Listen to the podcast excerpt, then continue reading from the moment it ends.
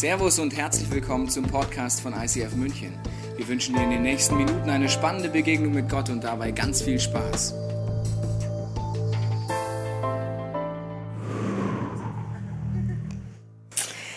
Als ich das erste Mal dieses Theaterstück gesehen habe, sind drei Dinge mit mir passiert.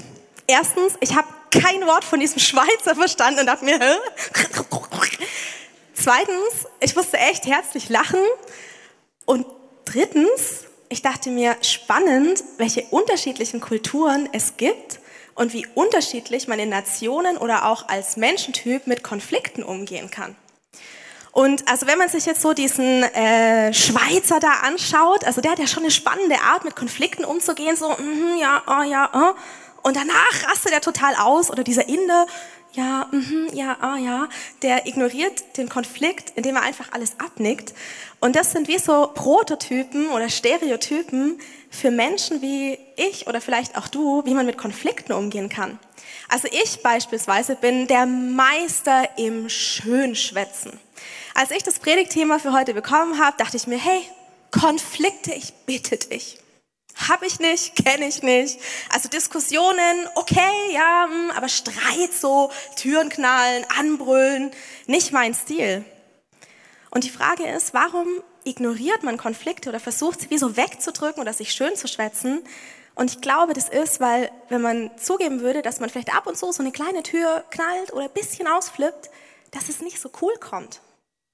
Vielleicht sagst du aber auch, nein, das ist ja das Beste ever. Also ich meine, ich muss es rauslassen. Wenn ich einen Konflikt habe, dann brodelt es. Und wenn ich es nicht rauslasse, dann platzt man ja.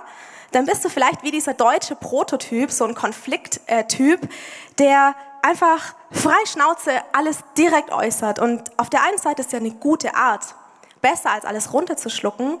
Auf der anderen Seite muss man auch ehrlich werden, wenn es darum geht, was man dadurch für Ergebnisse erzielt. Und oft ist es so, dass man plötzlich einen riesen Scherbenhaufen vor sich sieht und merkt, oh, der steht ja wie ein Hindernis zwischen mir und der Person, die ich gerade irgendwie angebrüllt habe, wo ich natürlich total im Recht war. Aber es hat wie eine Barriere erschaffen. Und es ist einer der häufigsten Scheidungsgründe, unüberbrückbare Hindernisse, die durch solche Konfliktsituationen, die dann nicht wirklich geklärt worden sind, aufgebaut worden sind. Und die Frage ist, ob man vielleicht irgendwie so sich in der Mitte befinden kann, dass man sagt, okay, vielleicht gibt es einen goldenen Mittelweg zwischen diesem Wegignorieren oder Schönschwätzen und auf der anderen Seite dieses Ausbrechen, dieses Unkontrollierte.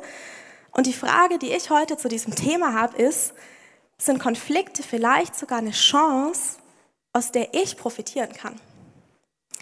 Und wir sind ja gerade mitten in der David-Serie und ähm, unser wunderschöner David, den wir hier so sehen, ist ja eigentlich, sag ich jetzt mal, nicht so der König, sondern der König zu seiner Zeit ist Saul. Und äh, deswegen lass uns mal in diese Geschichte einsteigen, was die beiden zum Thema Konflikte so miteinander erleben. Und zwar ist es so, dass äh, der schöne David mit seiner schönen Harfe an den Hof kommt von König Saul und dort so ein bisschen rumklimpert und sein schönes Haar wirft. Und dabei bleibt's nicht, sondern, das hast du vielleicht letzten Sonntag gehört, wenn du da warst in der Predigt, David ergreift eine Chance, den Staatsfeind Nummer eins der Israeliten zu töten. Er heißt Goliath und was dann passiert, ist einfach unglaublich.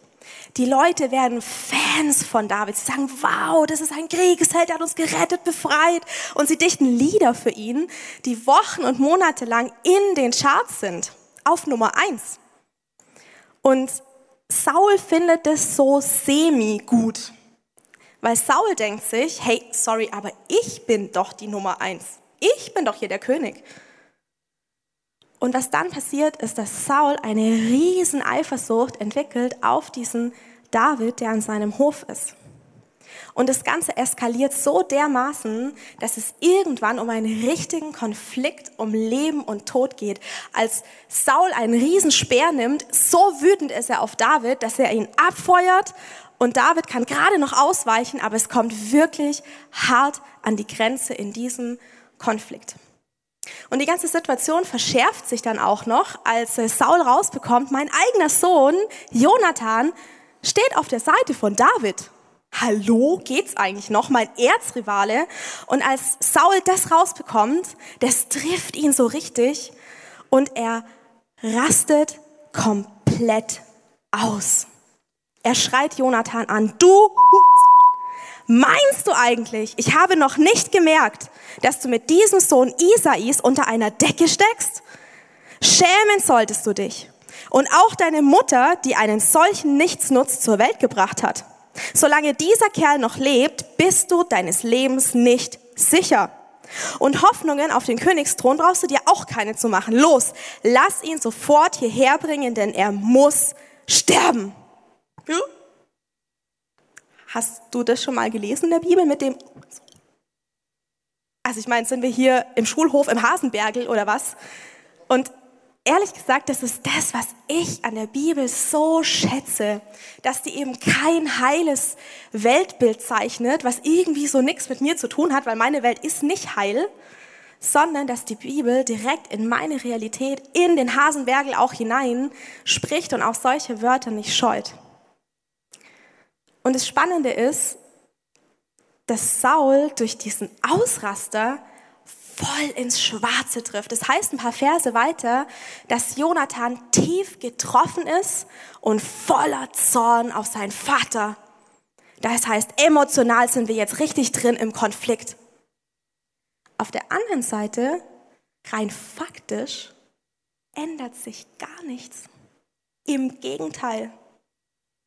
Jonathan steht noch dicker zu David. Die zwei vertiefen ihren Freundschaftsbund. Das heißt, Saul bewirkt das Gegenteil von dem, was er eigentlich wollte. Nicht so gut. Und um Konflikte eben weniger emotional zu verschärfen und vielleicht auf der Faktenebene mehr zu erreichen, ist so der erste Tipp, den ich aus dieser Geschichte gelernt habe, klär deine inneren Konflikte.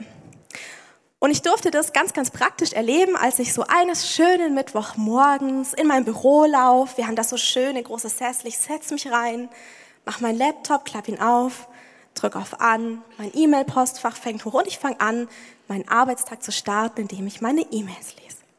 Und dann mitten in diese Harmonie hinein lese ich folgende E-Mail von einer Workshop-Leiterin, das heißt einer Mitarbeiterin aus meinem Bereich.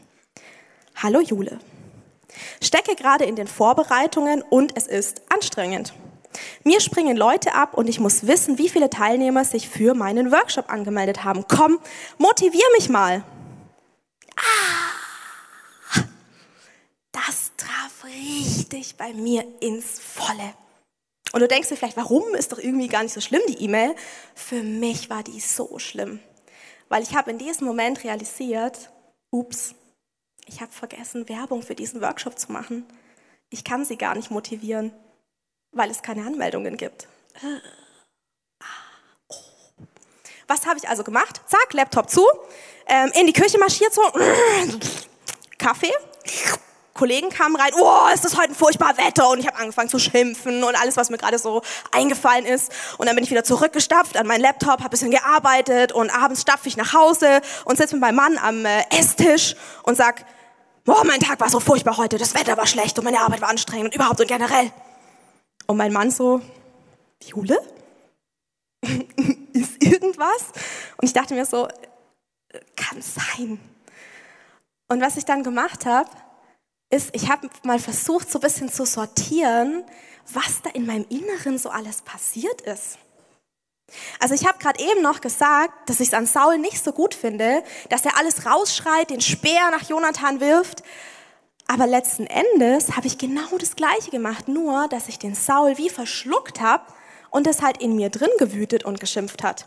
Und was da alles drin war, waren zum Beispiel solche Emotionen wie, boah, da kann ich ja jetzt nichts dafür und die ist doch schuld daran, warum soll ich sie jetzt motivieren? Die ist so unmotiviert und überhaupt, ich habe angefangen, sie zu beschuldigen und mich zu entschuldigen, weil ich hatte ja so viel zu tun in der Woche, in der Arbeit, ich war so im Stress und überhaupt und generell und was man ja auch sagen muss, ich habe ja immer viel Stress und immer muss ich die Leute motivieren, ja, können die sich nicht mal selber motivieren?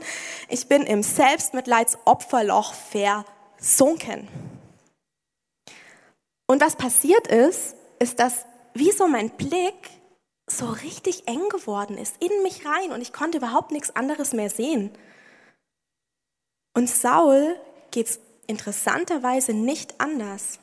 Er lässt zwar alle Emotionen raus, aber ist trotzdem in diesem chaotischen, emotionalen Gefängnis drin. Es heißt in einer Bibelstelle, dass der Geist des Herrn ihn verlassen hat und Gott stattdessen einen bösen Geist schickt, der Saul in Furcht und Schrecken versetzt. Und so eine Bibelstelle muss man vielleicht mal noch so ein bisschen durchforsten, bis man die versteht. Und Geist ist so ein Wort, das meint nicht irgendwas Ominöses oder Huibu, Gespenst, sondern Geist heißt so viel wie Gesinnung. Also das, was mein Handeln bestimmt. Und da steht, die Gesinnung von Saul war eben nicht eine göttliche, eine gute, sondern sie war böse, ein böser Geist, eine böse Gesinnung. Und böse im Urtext heißt so viel wie schädlich oder sittlich verwahrlost. Und anscheinend war Sauls Verhalten so dermaßen schädlich und sittlich verwahrlost, dass er selber davon erschrocken ist. Er ist erschrocken, als er diesen Speer geworfen hat. Das heißt, er war genau wie ich in diesem kleinen, engen Chaosgefängnis gefangen. Und spannend ist, wenn man ein bisschen weiter liest, dass David ganz anders von seiner Gesinnung, von seinem Geist her bestimmt ist. Über David heißt es, er ist vom Geist des Herrn erfüllt. Und auch das klingt wahnsinnig salbungsvoll und kompliziert. Geist des Herrn oder Heiliger Geist heißt es auch oft in der Bibel, heißt David ist derjenige, der versucht die Perspektive, und die ist ziemlich groß, von Gott einzunehmen, indem er all seine Dinge, all seine Konflikte, seine Herausforderungen mit ihm bespricht. Und der entscheidende Zusatz bei diesem Bibelvers ist, dass der Geist Gottes, der Geist des Herrn, ihn nie mehr verließ. Das heißt, Gott ist David ganz treu. Er ist immer bei ihm. Warum? Weil David sehr treu Gott gegenüber ist. Das heißt, die beiden haben wie so ein ganz intimes, enges, liebevolles Verhältnis. Und das ist das, was David von Saul unterscheidet. Und es heißt dann irgendwann später, dass äh, David echt ein Mann nach Gottes Herzen ist. Also Gott ist wirklich ein Fan von David und freut sich einfach an ihm. Und da denke ich mir so, ah, oh, das hätte ich schon auch gern. Ich wäre auch gern so eine Frau, so eine Jule nach Gottes Herzen. Vielleicht kann ich mir da was abschauen. Und ich möchte auch diese Weisheit haben von diesem Geist des Herrn, der mir diese breite Perspektive schenkt und eben nicht dieses enge, was ich bei dieser E-Mail hier gefühlt habe. Und deswegen habe ich mir angewöhnt, in solchen Situationen, mich herausfordern, in Konflikten, Gott zu fragen, hey, ganz ehrlich, das kann doch nicht deine Perspektive sein. Was willst du mir zeigen in einer tiefer liegenden Schicht? Und diese Frage, Gott, was willst du mir zeigen, ist wie so ein Wegweiser aus diesem Chaosgefängnis heraus. Und der konkrete Ausweg ist ein Handwerkszeug, das sogenannte Treppentool. Und das habe ich in dieser Situation auch angewandt. Und dieses Treppentool ist sozusagen da, diese offensichtliche Realität zu hinterfragen und zu gucken, was steckt denn dahinter, wenn ich mir das mal so bewusst nochmal durchgehe. Was sind die tiefer liegenden Wurzeln hinter meinem Verhalten? Es ist im Grunde genommen sowas wie Seelenstriptease mit Gott. Und Seelenstriptease ah, weiß nicht, ob du da so ein Fan davon bist. Ich mache es nicht so gern. Es ist meistens irgendwie peinlich und irgendwie, weiß auch nicht, man muss sich das so nackt machen. Ich bin nicht so gern nackt. Und ähm, ja, dieser Seelenstriptease mit Gott ist aber tatsächlich eine Nummer anders. Es steht in der Bibel, dass ich und du eingeladen sind von Jesus, Kinder Gottes zu werden. Das heißt, Gott ist unser Vater.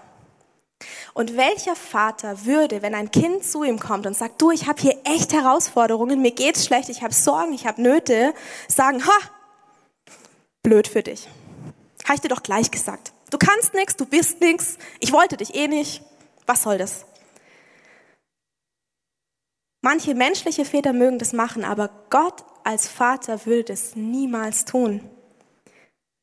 Gott ist derjenige, der, so heißt es in der Bibel, dich und mich geschaffen hat voller Liebe, der mich in- und auswendig kennt. Also das heißt, wenn ich Seelenstriptease mache, ist es voll langweilig für ihn, weil er weiß eh schon alles. Er kennt mich ja, er kennt meine Gedanken, meine Gefühle und ich brauche sie ihm eigentlich nicht erzählen. Und ich weiß aber, er klagt mich nicht dafür an, er macht mir noch nicht mal ein schlechtes Gewissen, weil er mich liebt und weil er die Kraft hat, mir da rauszuhelfen und mir seine weitere Perspektive zur Verfügung zu stellen.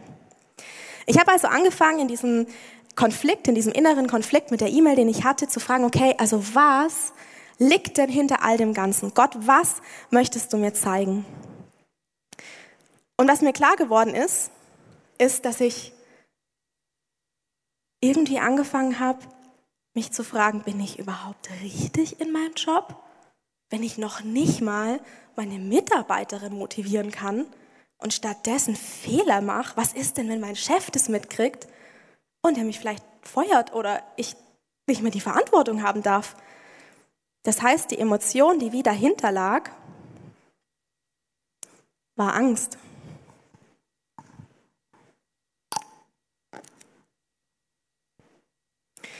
Und dann habe ich aber zu Gott gesagt, du ganz ehrlich, also so ein Angsthase bin ich jetzt auch wieder nicht. Das macht mich jetzt nicht so aus. Eigentlich bin ich eher so mutig, Abenteuer und so. Gibt es irgendwas, was vielleicht noch dahinter liegt? Weil irgendwie macht es für mich so gar keinen Sinn. Und dann ist mir eingefallen, dass das ein sehr, sehr guter Grundwert ist von mir, dass mir die Beziehung zu meinen Kollegen und zu meinem Chef echt wichtig ist. Also so gute kollegiale Gemeinschaft, das liebe ich.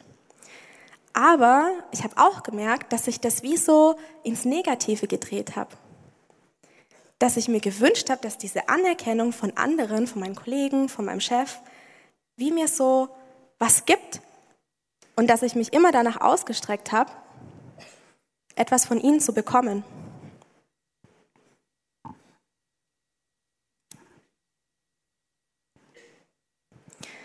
Und dann dachte ich mir so, ja, aber ich bin doch irgendwie eigentlich eher so der großzügige Typ. Das gefällt mir jetzt nicht so an mir. Gott, willst du mir noch irgendwas zeigen, was noch mal tiefer liegt? Können wir noch mal irgendwie so eine Erkenntnis bekommen? Und dann ist mir eine Situation eingefallen, die liegt schon ein paar Jahre her. Und zwar war das bei meinem damaligen Arbeitgeber und ich habe dort sehr extremes Mobbing erfahren. Ich stand vor lauter Menschen, und mein Chef damals hat mir vor all diesen Menschen öffentlich gesagt, Frau Pflug, Sie können das nicht. Sie sind ja mal die unfähigste Mitarbeiterin, die ich je gesehen habe. Und das hat damals mir so wehgetan. Und ich dachte eigentlich, ich meine, hey, das ist Jahre her, ich habe das schon öfters reflektiert und so und irgendwie ja auch schon mal öfters gebetet und so. Ist es wirklich immer noch da? Und das war dieser Moment der Erkenntnis, dass ich gemerkt habe, ja, das stimmt, diese Lüge, dass ich nichts kann, dass ich unfähig bin, die ist zumindest zu einem Stück noch da.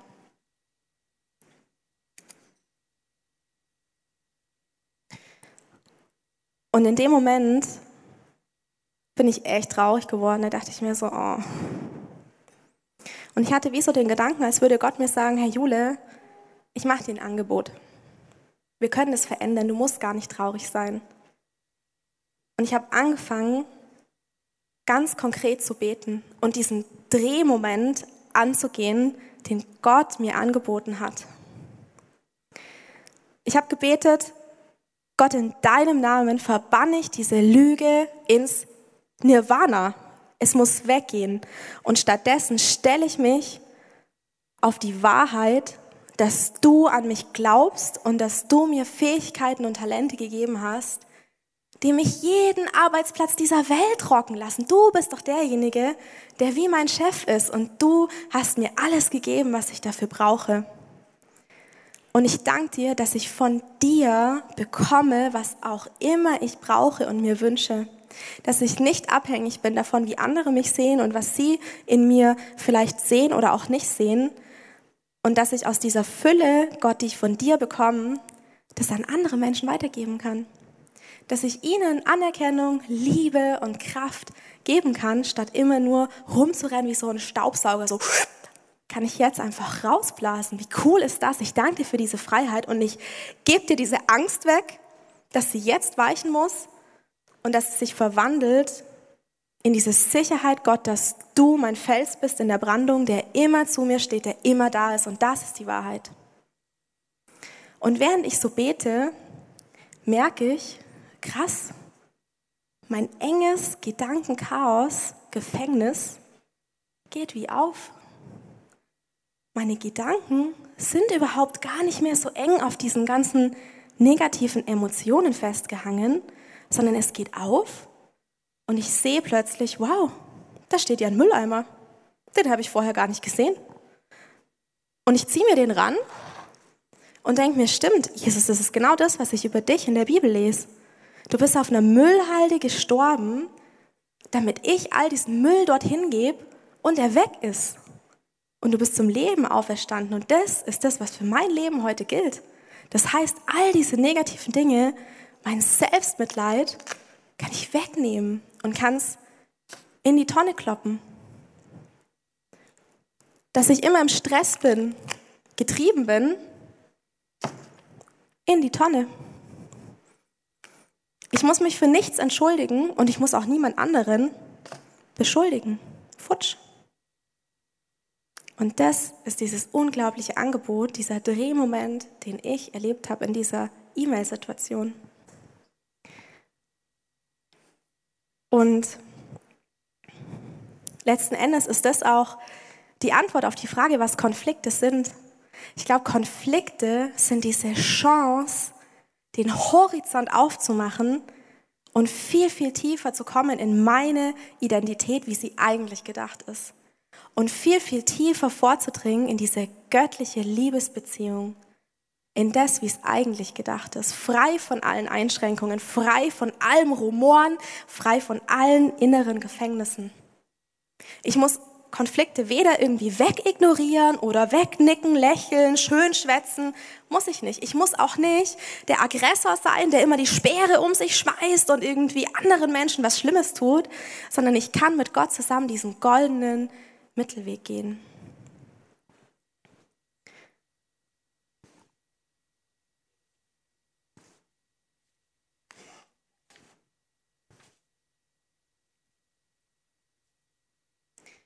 Trotzdem hatte ich ja diese E-Mail noch in meinem Posteingang.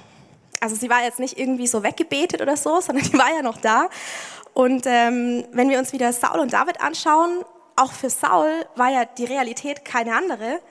Er hatte ja immer noch seinen eigenen Sohn Jonathan verbündet mit seinem Erzrivalen David und war immer noch am Ausrasten. Und das Spannende ist, dass Saul etwas tut, ähm, was durchaus positiv ist. Ich habe es vorher schon gesagt, er spricht das Problem an. Also ich meine, die Art und Weise ist ein bisschen fragwürdig mit dem, aber er spricht es an. Und das ist wie so der zweite Tipp, den ich mir von Saul abgeguckt habe im Umgang mit Konflikten. Greif das Problem an. Tu's. Und es sagt sich vielleicht so einfach, aber oft ist es gar nicht so einfach. Kennst du solche Gedanken wie, oh, mm, ich kenne doch die andere Person gar nicht so gut? Oder ich kenne sie viel zu gut, oh, wie die reagieren wird, wenn ich ihr das jetzt sage. Bin ich überhaupt im Recht? Habe ich Recht mit meiner Wahrnehmung? Kann ich das bringen? Oh, das ist doch bestimmt nur mein Problem. Oh, ich kann eigentlich, oh, nee. Und eigentlich sehe ich die Person auch gar nicht, kann das jetzt gar nicht angreifen, das Problem. Das sind diese Momente, die verhindern, dass man Konflikte gut klären kann. Und diese Momente, die muss man einfach überwinden. Und es gibt dazu keinen Tipp, außer tu es einfach. Lass nicht zu, dass diese Gedankenspiralen in dir übermächtig werden und kill sie einfach von vornherein und sag, okay, ich gehe jetzt den Konflikt an. Und in meinem Fall habe ich mir dann gedacht, na ja, hm, weiß nicht, ich sollte jetzt vielleicht auch eine E-Mail schreiben und die möglichst gut formulieren, wie das jetzt alles so ist mit meinem Fehler und so weiter und so fort. Und ähm, vielleicht kennst du das, dass du diesen Überwindermoment nicht zu 100 Prozent hinkriegst und du denkst, nee, ich kann das einfach nicht persönlich sagen. Ich schreibe eine E-Mail. Da kann ich es viel besser formulieren, da bin ich fein raus. Das ist ein Problem. Denn unser Gehirn ist so programmiert, dass es fehlende Informationen immer ergänzt. Wir machen mal ein kurzes Experiment und zwar versuch mal folgenden Text zu lesen.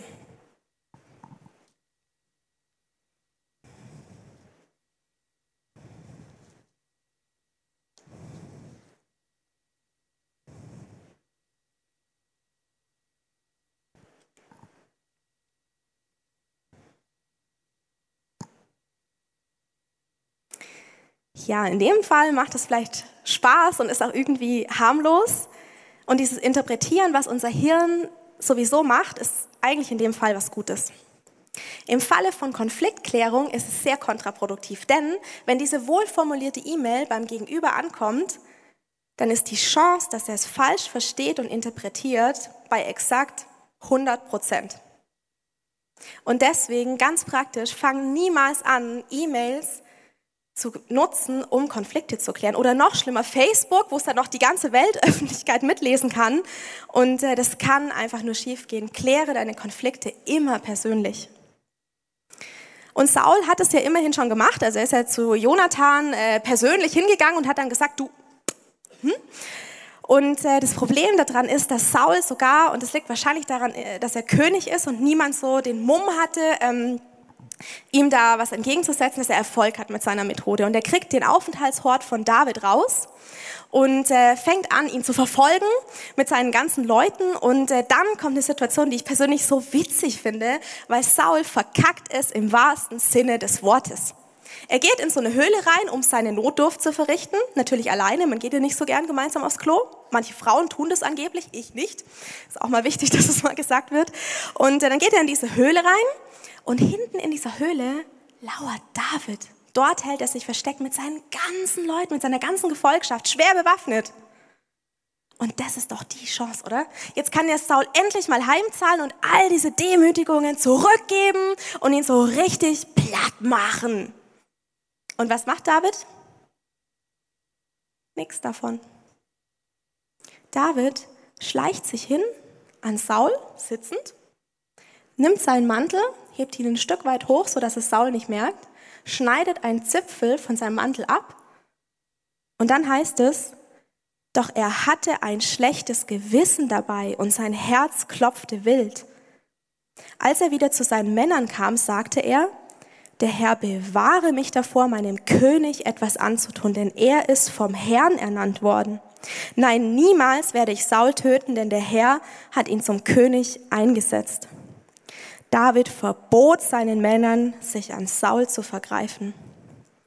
Und das ist doch spannend.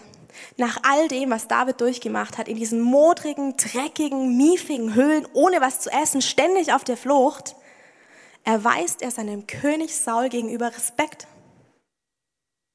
Weil er sieht, dass hinter seinem Chef, hinter dem König, Gott steht, der Saul zum König gemacht hat. Hinter dem Chef steht ein Chefchef. Und der Respekt, der David Saul gegenüberbringt, ist eigentlich Respekt Gott gegenüber. Durch diesen unperfekten Chef hindurch schafft es David, Gott zu sehen und ihm Respekt zu erweisen. Und Saul greift zwar das Problem an, aber von David habe ich gelernt, greift das Problem an, aber nicht die Person. Greif niemals die Person an aus Respekt ihr gegenüber, und aus Respekt Gott gegenüber. Und dieses Universum von David, das finde ich wirklich faszinierend. Diese Weiten, die sich da auftun, an Vertrauen, an Treue, auch an Sanftmut, das finde ich zutiefst faszinierend, dass David jemand ist, in dessen Universum sich auch Herausforderungen, Konflikte und auch Fehler, die David macht, auftun, aber er in all diesen Dingen immer zu Gott rennt und niemals diese Verbindung irgendwie aufgibt. Und jetzt hat aber nicht nur David so ein Universum, sondern Saul hat genauso ein Universum. Und von außen betrachtet ist dieses Universum oft so, dass man sich denkt, na ja, come on. Also Saul, ich meine, hey, der ist doch echt der Dumme in diesen ganzen Konfliktsituationen mit David. Ich meine, schau dir mal an, wie toll David das macht und Saul du. Und so habe ich lange Zeit auch Bibel gelesen. Und es gibt aber so ein paar Hinweise über Sauls Universum, die echt spannend sind. Zum Beispiel diese Sache, dass in Saul diese Eifersucht ist, diese Verletzung. Und anscheinend schafft es Saul nicht, diese Drehmomente hinzukriegen, wie David es schafft. Aus welchen Gründen auch immer. Aber da stecken innere Gefängnisse dahinter. Und es gibt eine Erzählung über Saul, die kurz nach seiner Krönung zum König passiert. Und zwar ist es üblich äh, äh, bei den Israeliten damals gewesen, dass man dem frisch ernannten König Geschenke bringt und ihn bejubelt und ihn ermutigt und ihn ausruft. Und einige Leute machen das bei Saul, aber einige Männer, einflussreiche Männer, machen das nicht. Es heißt dann, sie verspotten Saul und sagen, hey, du als König, das kann ja nichts werden. Sie verachten ihn zutiefst. Und dann heißt es, Saul reagierte gar nicht darauf. Äußerlich. Aber keine Ahnung, was innerlich in ihm vorgeht, was in diesem Universum in ihm ist. Und ich habe keine Ahnung, ob, ob David von dieser Begebenheit von Saul weiß.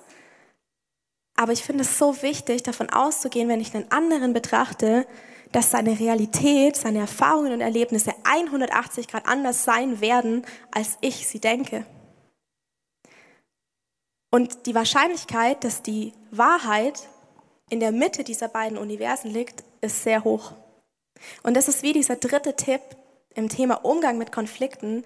Gehe davon aus, dass die Wahrheit in der Mitte liegt.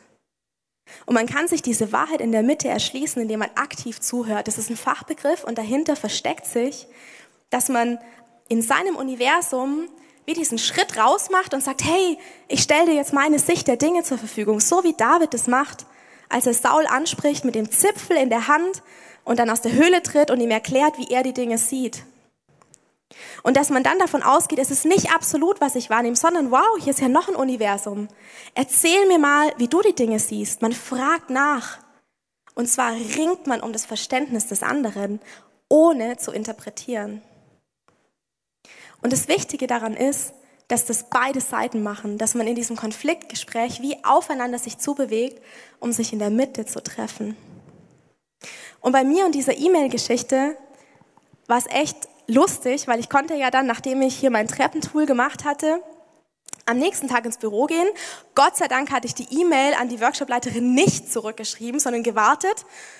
Glück gehabt, weil ich spaziere dann am nächsten Morgen ins Büro und ich sehe sie da schon und dann sage ich ihr, du, ah, ich muss mal mit dir reden. Ich glaube, ich habe dann Fehler gemacht und tut mir leid und das sind nicht so viele Anmeldungen. Sagt sie, Achtung, 180 Grad anders. Ach du, kein Problem, ich bin hoch motiviert. Ich habe schon Ideen, wie wir das lösen können. Komm, wir machen ein Meeting. Hätte ich nie mit gerechnet. Und es ist von außen so eine unspektakuläre Situation, weil es kam ja nie zum Speerwerfen oder was auch immer. Aber in mir drin dieses Rumoren hat Gott verändert in eine Ruhe, in einen Frieden. Und deswegen ist es für mich innerlich eines der spektakulärsten Erlebnisse gewesen, die ich so hatte. Und das Gute an Gott ist, er ist nicht auf diese vermeintlich harmlosen Situationen beschränkt. Er kann auch diese Speerattacken souverän lösen. Und David erlebt in Bezug auf seinen Konflikt mit Saul echt ein kleines Wunder. Als er da vor der Höhle steht mit diesem Zipfel in der Hand und er Saul sein, seine Sicht der Dinge, sein Horizont, sein Universum eröffnet, heißt es wie folgt. Da begann Saul laut zu weinen und rief, bist du es wirklich, mein Sohn David? Du bist ein besserer Mensch als ich. Du bist gut zu mir, obwohl ich dich schlecht behandelt habe. Der Herr möge dich für deine Großzügigkeit belohnen. Ich weiß genau, dass du König sein wirst und deine Familie in Israel für alle Zeiten regieren wird. Was passiert, ist, dass Saul aus seinem engen Gefängnis wie die Tür einen Spalt weit aufgemacht bekommt. Seine Perspektive wird größer, weil er durch David erlebt, wer Gott ist. Dadurch, dass David so treu Gott gegenüber ist, kann Saul auch wieder diesen Schritt gehen, zu sehen, wer sein eigentlicher Chef ist. Und das geht, weil David jemand ist, der wie durchsichtig ist für Gott der immer wieder seine eigene Sicht der Dinge in die Tonne kloppt und sagt, hey, ich will frei werden davon. Gott, zeig du mir, was eigentlich der Deal ist. Zeig mir deine große Perspektive. Er geht immer wieder diese Drehmomente. Du kannst Bücher und Bücher lesen, die David vollgekritzelt hat.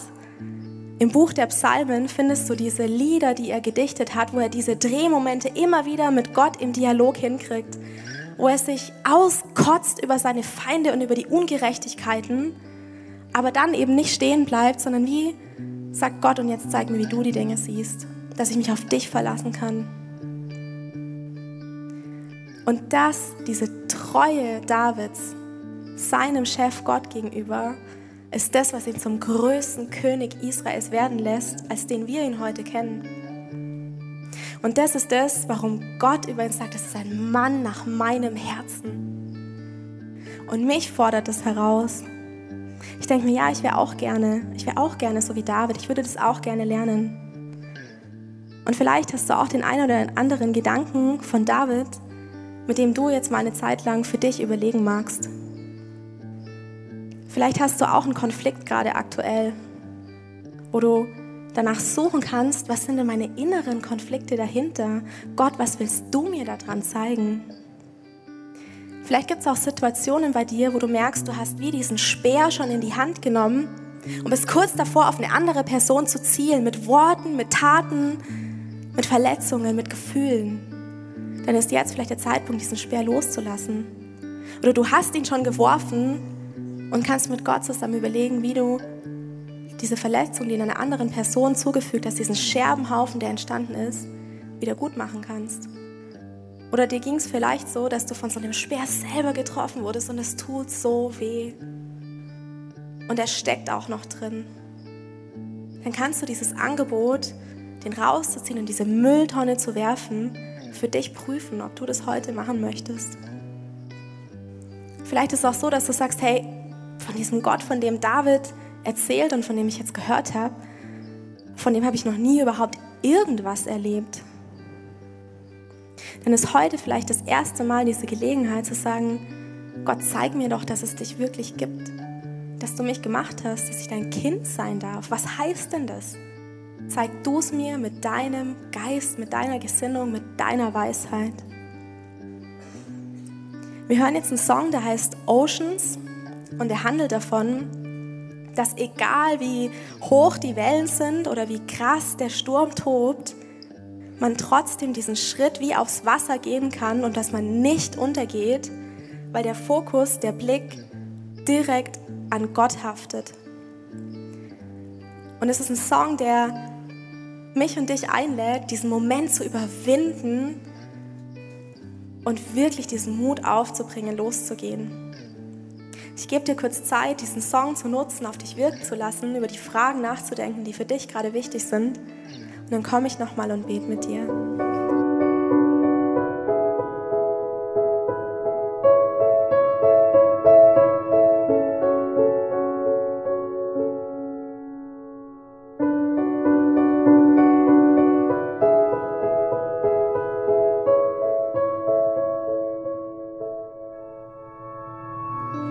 Gott, ich danke dir, dass das der Wahrheit entspricht.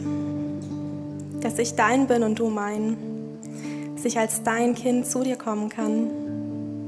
Und ich bete für jeden, der heute als deine Tochter oder als dein Sohn das allererste Mal eine Ahnung davon bekommt, wer du als Vater bist, dass du denjenigen so dermaßen überrascht mit der Beziehung, die zu dir möglich ist mit all den Geschenken, die du vorbereitet hast, die nur noch abgeholt werden müssen. Und ich segne jeden, der heute diese Reise mit dir anfängt und auch jeden, der schon länger mit dir unterwegs ist. Und dass jeder, der diesen Sperrmoment schon hatte und wo der Speer noch wie drin steckt, dass du diesen Segen dadurch zeigst, dass du diesen Speer rausnimmst, dass du die Wunde verpflasterst und verbindest und dass du ein Gott bist, der heilen kann, bei dem Verletzungen wie ausradiert werden. Und ich danke dir, dass du Gott hilfst, auch eigene Speere wie loszulassen, weil wir als deine Kinder nicht dazu gemacht sind, zu kämpfen, weil du schon den Sieg davongetragen hast und ich mich wie in diese Siegeslinie einklinken kann. Und ich spreche Vergebung aus über all diesen Situationen, wo Speere schon getroffen haben, dass hier einfach in den nächsten Schritten, die jetzt vielleicht du auch mit deinem Heiligen Geist vorgeschlagen hast, wieder ein Aufräumen passiert, Entschuldigungen ausgesprochen werden, Veränderung möglich wird. Und Gott, ich danke dir, dass du all meine inneren Gefängnisse und Rumoren und Emotionen und Handlungen, dass du die in- und auswendig kennst und dass du ein Gott der Ordnung bist, der hilft, das zu sortieren und dass diese Konflikte eine wirklich göttliche Chance sind, näher zu dir zu kommen und dadurch mehr zu dem zu werden, wie du mich gedacht hast, wie es eigentlich sein sollte. Und ich spreche aus, dass all diese Dinge in der Woche, die jetzt kommt, mit dir zusammen wie bereinigt werden, dass diese Beziehungen weiter vertieft werden zu dir, aber auch zu anderen Menschen und zwar auf eine gute Art und Weise. Amen. Wir hoffen, dass dir diese Predigt weitergeholfen hat. Wenn du Fragen hast, kannst du gerne an info at icf-moenchen.de mailen und weitere Informationen findest du auf unserer Homepage unter www.icf-moenchen.de.